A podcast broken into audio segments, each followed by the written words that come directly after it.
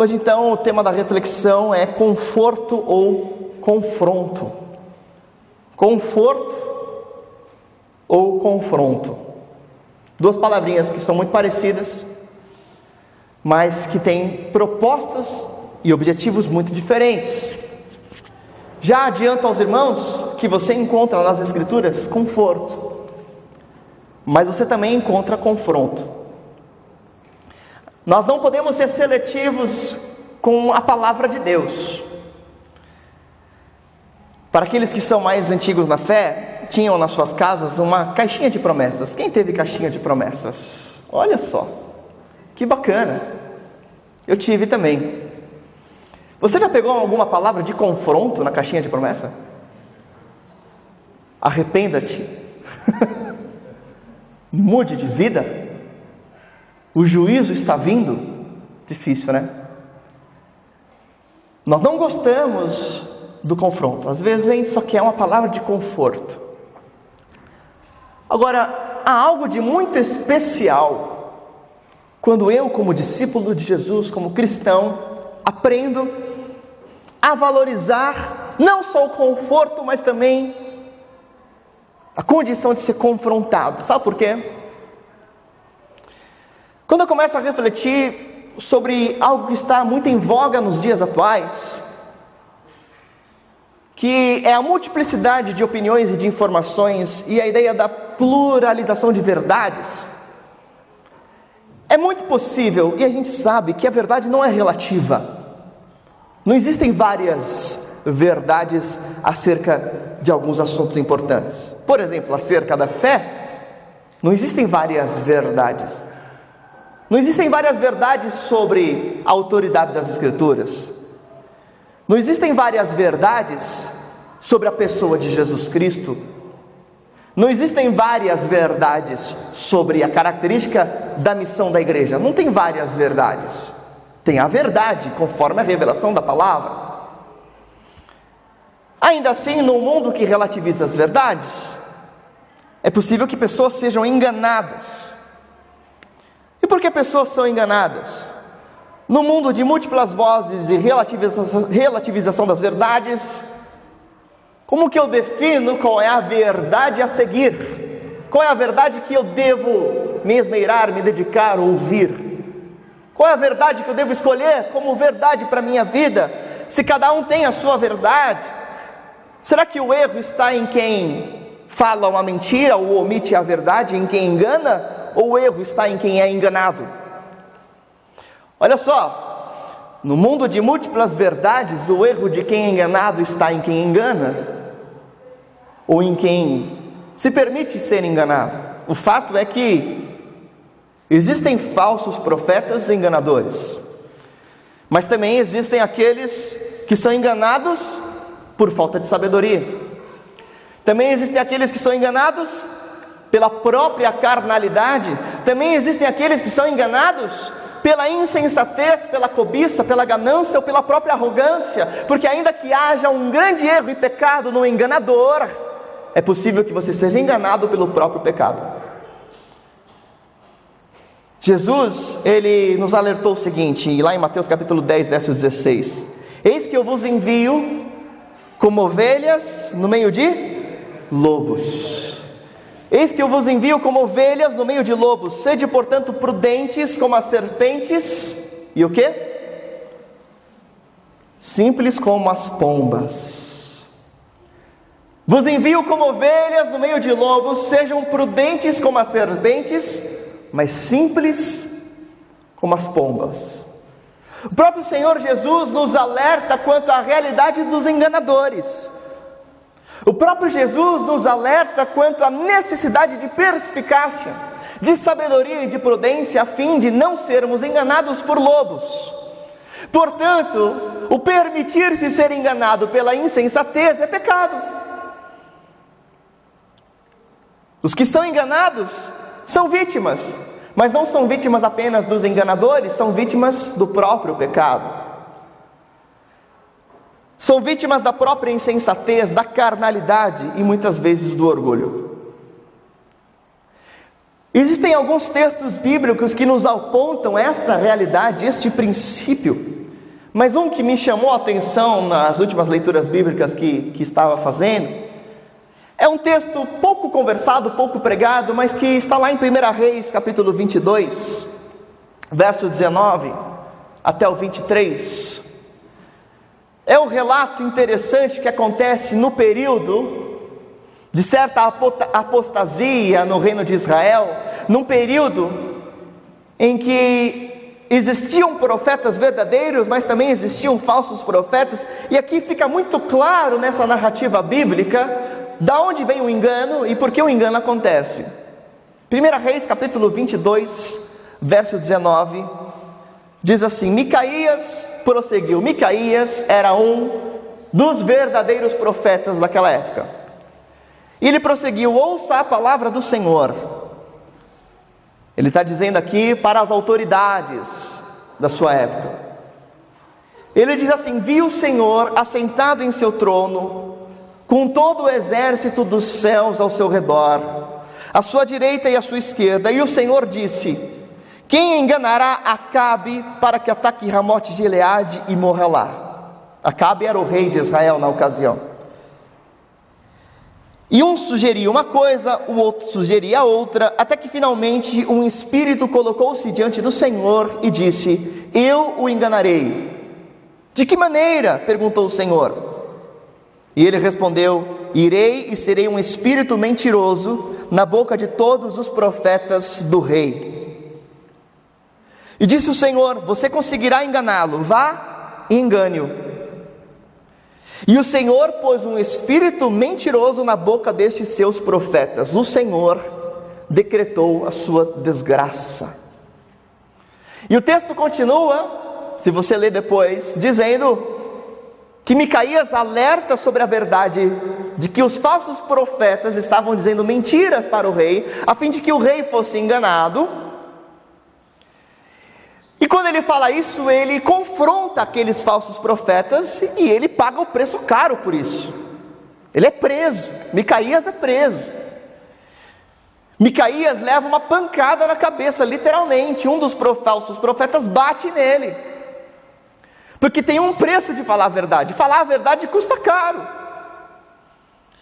É mais cômodo, às vezes, omitir algumas verdades ou falar algumas mentiras. Eu fico chocado com o quanto esse texto é contemporâneo, com o quanto essa realidade que aconteceu na época de Acabe, possivelmente ainda acontece hoje, em nossos dias. Uma tragédia impulsionada por demônios enganadores e por falsos profetas. É triste que quase sempre os profetas que falam as verdades de Deus sejam desprestigiados, não sejam ouvidos, ou sejam lançados em prisões. A verdade é impopular. A verdade não enche igreja. A verdade gera incômodo. A verdade mexe com a nossa estrutura e exige mudanças. Os reis e o povo daquela época queriam ouvir apenas aquilo que lhes agradava, o que era favorável aos seus próprios caminhos, o que era favorável às suas próprias obstinações. Eles só queriam ouvir e selecionavam as boas palavras. Vai dar certo, você vai ser vitorioso, você vai conquistar, você vai prosperar. Nessas horas, vale a pena ouvir o maior apologeta do século XX, C.S. Lewis, que escreveu o seguinte: Se eu fosse te recomendar uma religião para te fazer se sentir confortável, certamente não lhe recomendaria o cristianismo. Sabe por quê? Porque o cristianismo não é uma proposta de conforto.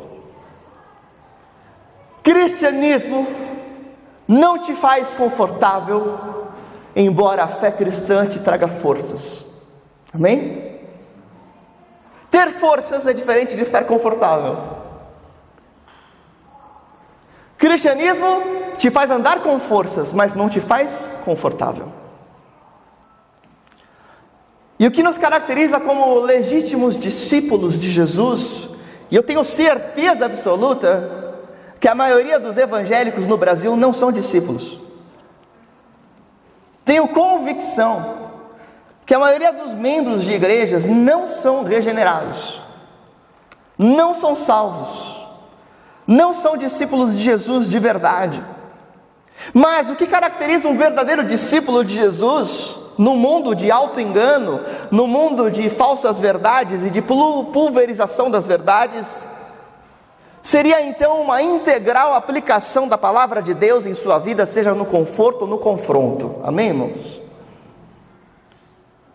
E como é que eu venho distinguir? Como é que eu vou distinguir se eu estou aplicando com integralidade a palavra de Deus no conforto e no confronto na minha vida? Eu tenho algumas considerações importantes a partir da reflexão bíblica que vão nos ajudar a ter clareza nesse processo. E a primeira consideração é não negligenciarmos a realidade dos falsos profetas. Falsos profetas existem, sempre existirão e continuarão existindo, mas assim como existem falsos profetas, também existem os falsos crentes, os falsos discípulos. Jesus afirma algo sobre isso em Mateus capítulo 7, versos 15 a 17. Lá no final do seu sermão do monte, Jesus traz a seguinte exortação: Cuidado com os falsos profetas. Eles vêm a vocês vestidos de peles de ovelhas, mas por dentro são lobos devoradores. Vocês os reconhecerão pelo quê? Por seus frutos. Vocês os reconhecerão pelos seus frutos. Pode alguém colher uvas de um espinheiro ou figos de ervas daninhas? Semelhantemente, toda árvore boa dá frutos bons, mas a árvore ruim dá o quê? Frutos ruins. Jesus basicamente define aqui que há dois critérios para identificarmos o falso do verdadeiro. E os dois critérios básicos para a identificação do falso do verdadeiro são: primeiro, disfarce, lobo em pele de ovelha. Segundo, o resultado. Qual é o fruto? Então, disfarce e resultado são as características que você tem que buscar para identificar o que é verdadeiro e o que é falso. O que é o disfarce? O disfarce é aquilo que parece, mas não é. E para você ter um bom disfarce, né? Você tem que aparentar muito bem aquilo que você não é. Sempre vai existir um lado bom e um lado mal nessas pessoas. O bom disfarce do falso crente ou do falso profeta é que eles sempre falarão da Bíblia, sempre falarão de Jesus. Eles vão falar sobre coisas espirituais, porque a gente acredita que termos conhecimento sobre coisas espirituais nos faz espirituais. Porque a gente dá muito crédito para o carisma e pouco crédito para o caráter. Porque a gente gosta muito quando alguém fala bem sobre a Bíblia, mas a gente não consegue observar qual é a vida daquela pessoa que fala. Segunda característica é o resultado. Resultado tem a ver com comportamento, com os atos, com a vida. Vê se a coerência, pureza, honestidade. O mau profeta fala do bem, mas realiza o mal. É possível que até mesmo esses próprios falsos profetas eles saibam que estão fazendo um, um serviço ruim, mas também é possível que muitos falsos profetas e falsos crentes sejam hipócritas inconscientes. O hipócrita inconsciente é aquele que age em desacordo com o que fala, mas nem tem condição de perceber que está agindo assim, porque ele vive no alto engano. Ele continua a legitimar as suas más ações a partir do conhecimento.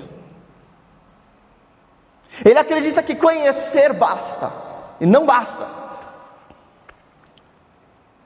Mais do que uma doutrina herética que seria facilmente reconhecida, mais do que uma doutrina ultrajante que seria facilmente verificada, um falso profeta é aquele que engana pela sutileza, porque a sutileza que realmente constitui um grande perigo. São as sutilezas, né? são as coisas pequenas, são as coisas invisíveis, são as coisas difíceis de perceber que realmente se fazem um grande perigo na espiritualidade verdadeira.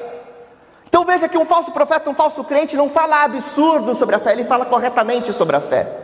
Ele não faz coisas ultrajantes contra Deus, mas ele omite coisas essenciais que devem ser feitas.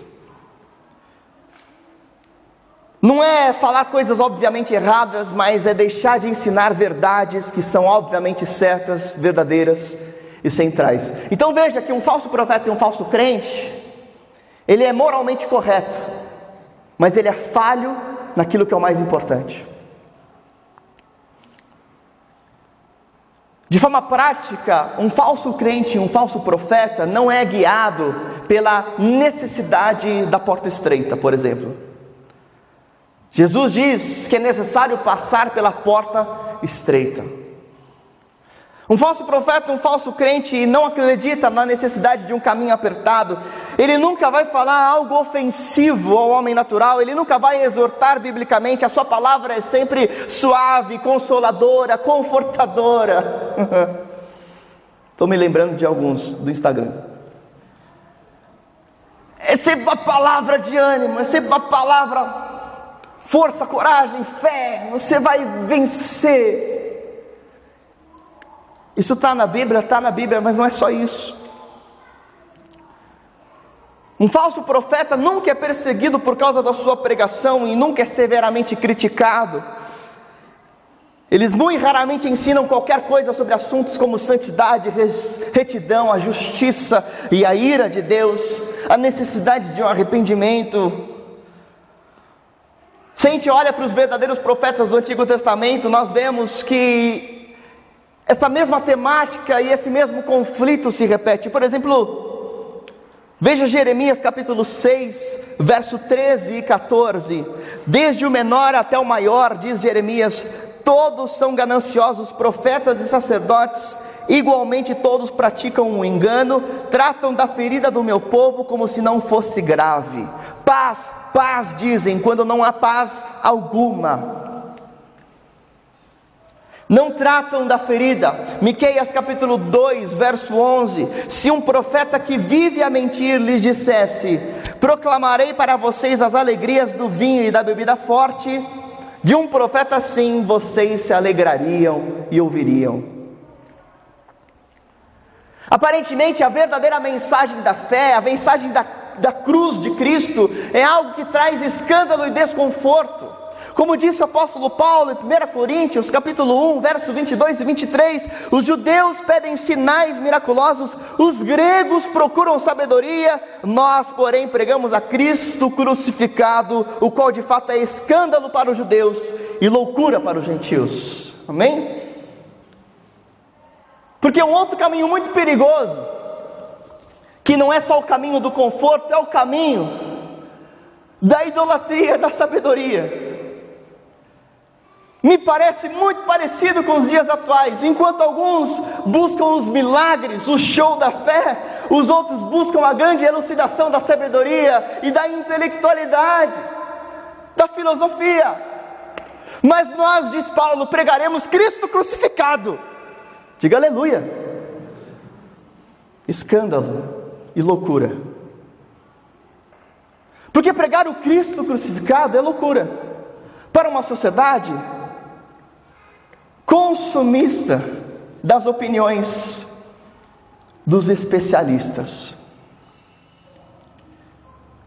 Optamos por ouvir aquele que achamos que sabe mais do que por ouvir o escândalo da cruz de Cristo.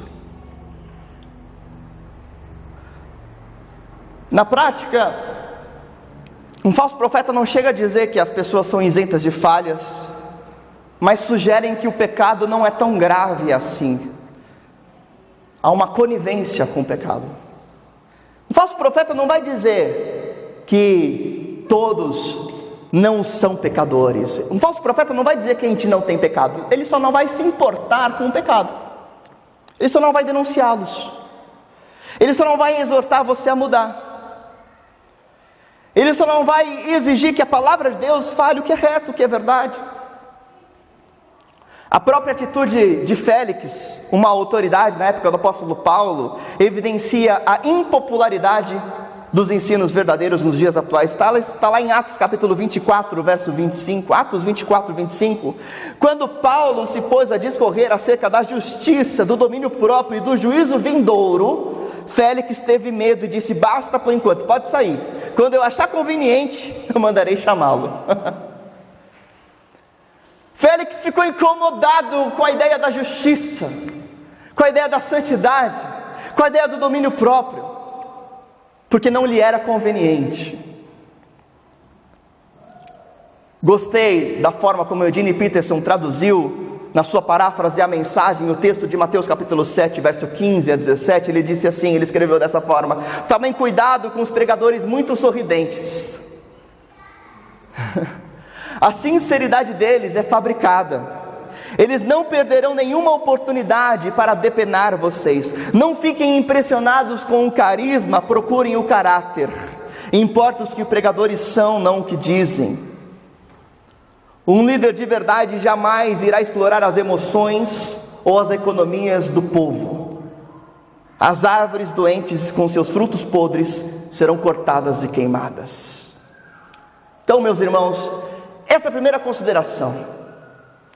Falsos crentes e falsos profetas existem, e isso está muito mais ligado à carnalidade, à insensatez, ao orgulho ou à idolatria da filosofia e da sabedoria, ou ao desejo pelo conforto a todo momento, do que com qualquer outra coisa. Agora, a segunda consideração que eu quero trazer aos irmãos é sobre o viés de confirmação presente em nossa sociedade. Você já ouviu falar sobre o termo viés de confirmação? A instituição de ensino Oxford, existe aí uma parceria entre Oxford e uma instituição brasileira, e eles buscam a definição de termos contemporâneos, como por exemplo, a ideia da pós-verdade, e também a ideia do viés de confirmação. E a definição do conceito viés de confirmação é o seguinte: viés de confirmação ocorre quando o indivíduo procura e usa as informações para apoiar as suas próprias ideias ou crenças.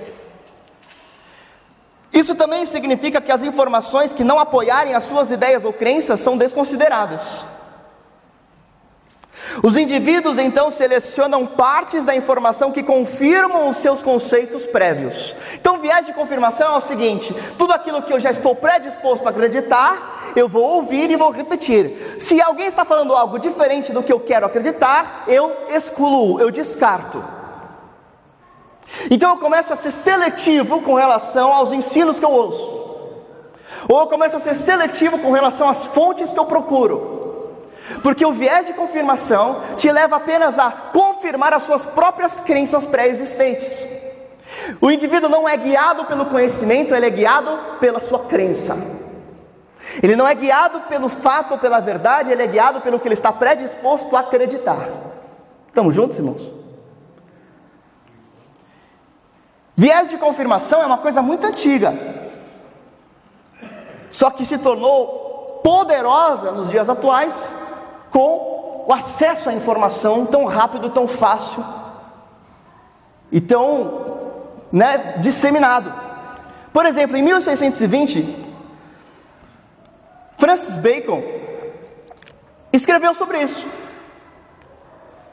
Francis Bacon descreveu a ideia da viagem de confirmação como o seguinte: uma vez que o entendimento de um homem se baseia em algo, seja porque é uma crença já aceita ou porque o agrada, isso atrai tudo à sua volta para apoiar e concordar com a opinião adotada.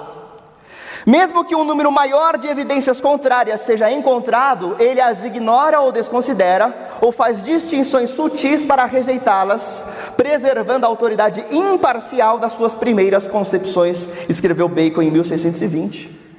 Parece que ele está escrevendo para hoje. Mas o que, que isso tem a ver com a espiritualidade, com a revelação das Escrituras e com a palavra de Deus? Sabe o que, que isso tem a ver? Porque Francis Bacon escreveu isso no século 17, mas o apóstolo Paulo escreveu isso no século 1. 2 Timóteo capítulo 4, verso 2 a 4, Paulo escreveu o seguinte para o seu discípulo Timóteo: pregue a palavra, esteja preparado a tempo e fora de tempo. E ele diz para Timóteo o seguinte: repreenda, corrija e exorte. Pense comigo, repreenda, corrija e exorte. Amém?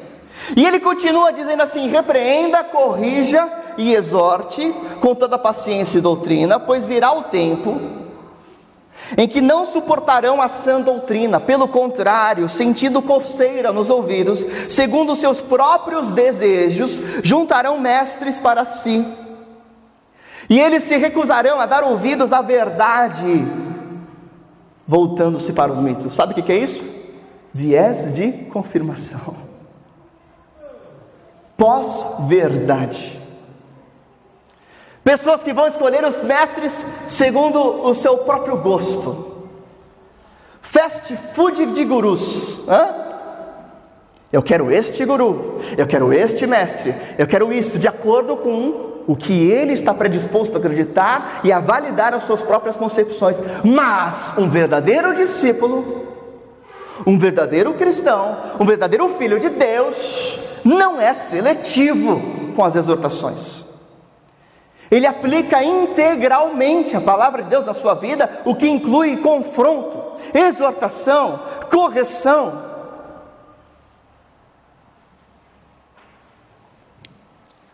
Uma verdade é que crescimento e maturidade são resultados de confronto sincero e amoroso. Dificilmente alguém se desenvolverá em maturidade quando nunca é confrontado.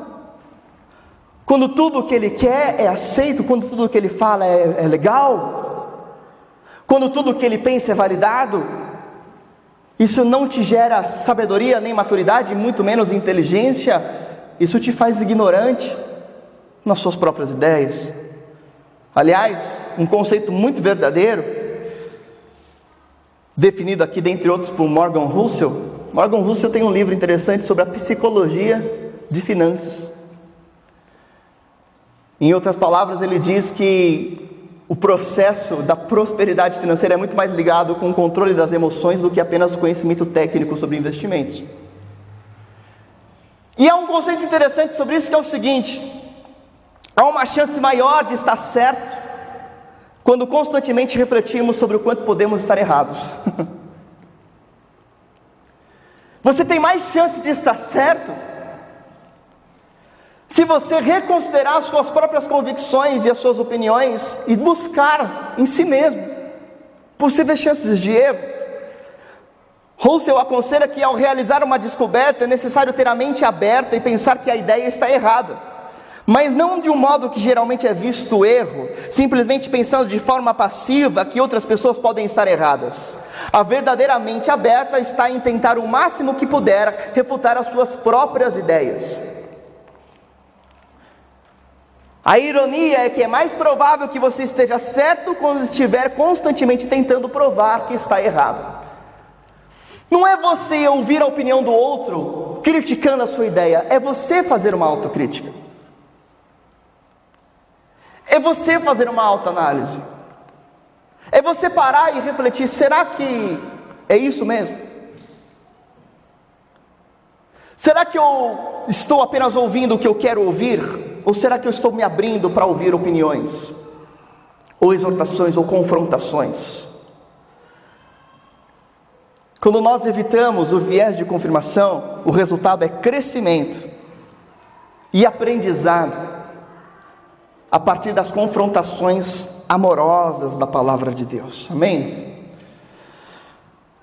Quero concluir dizendo aos irmãos que num mundo que idolatra o conforto e a sabedoria e a filosofia, ou, aliás, eu fico tão indignado, né? Porque as redes sociais, elas promovem esse fenômeno dos especialistas em tudo sem saber de nada, né? Já parou para pensar? Todo mundo, acontece alguma coisa no mundo, na sociedade, todas as pessoas querem comentar sobre aquilo, por mais que você não tenha nenhuma capacidade de comentar sobre aquilo. Você não tem, você não estudou nada sobre isso. Você não pensou sobre isso. Não, mas eu tenho que expressar minha opinião. Você não está expressando a sua opinião, você está repetindo a opinião de um influencer. Você só está escrevendo isso porque você viu alguém fazer. Aí você fala assim: não, eu tenho que postar. Você não tem que postar nada. Você não tem que falar, você está repetindo a opinião do outro. Nós não estamos numa sociedade que tem mais opiniões, nós estamos numa sociedade de papagaios. Que está repetindo sempre as mesmas opiniões de poucas pessoas, achando que é original. No mundo que idolatra a opinião, ou no mundo que idolatra o conforto, nós precisamos é de confronto. Nós precisamos de uma integralidade da fé pela coragem, coragem de sair da zona de conforto, pela ousadia de duvidar de si mesmo, pela alta análise que lhe conduza à transformação do caráter conforme o caráter de Cristo. Por isso, a recomendação final nessa reflexão é a seguinte: busque a mensagem que lhe confronta, te faz crescer e mudar. E nisso você encontrará o conforto ao se tornar resiliente e forte para perseverar.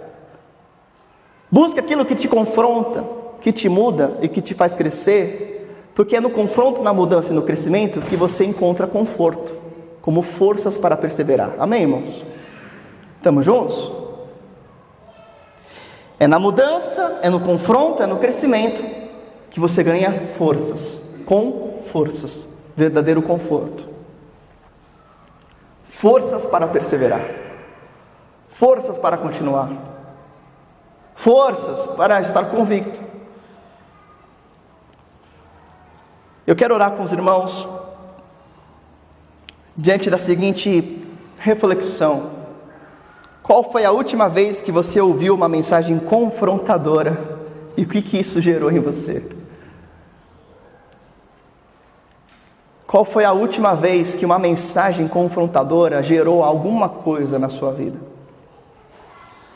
Gerou algo de prático, de transformador, gerou uma mudança, gerou um arrependimento, gerou uma mudança de hábito, uma mudança de atitude, uma mudança de decisões, uma mudança de vida Será que o confronto já não é mais parte do seu cotidiano?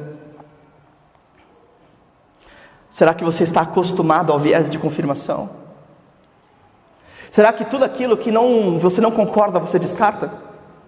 É isso? Tudo aquilo que não aprova aquilo que é a sua ideia pré-concebida, você entra no modo avião?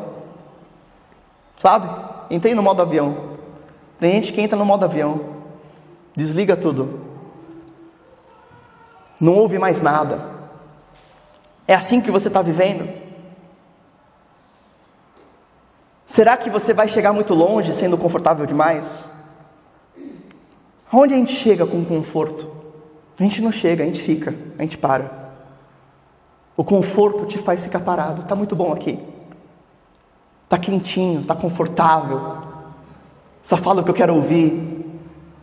Só vejo o que eu concordo. Está confortável. Sabe onde o conforto te leva? Para o declínio. A vida espiritual não é uma vida de estagnação. A vida espiritual é subir a ladeira com carro 1.0, né? Sobe aqui a ladeira. Sobe a ladeira com carro 1.0, pega aqui a ladeira lá do cemitério da Vila Mariana.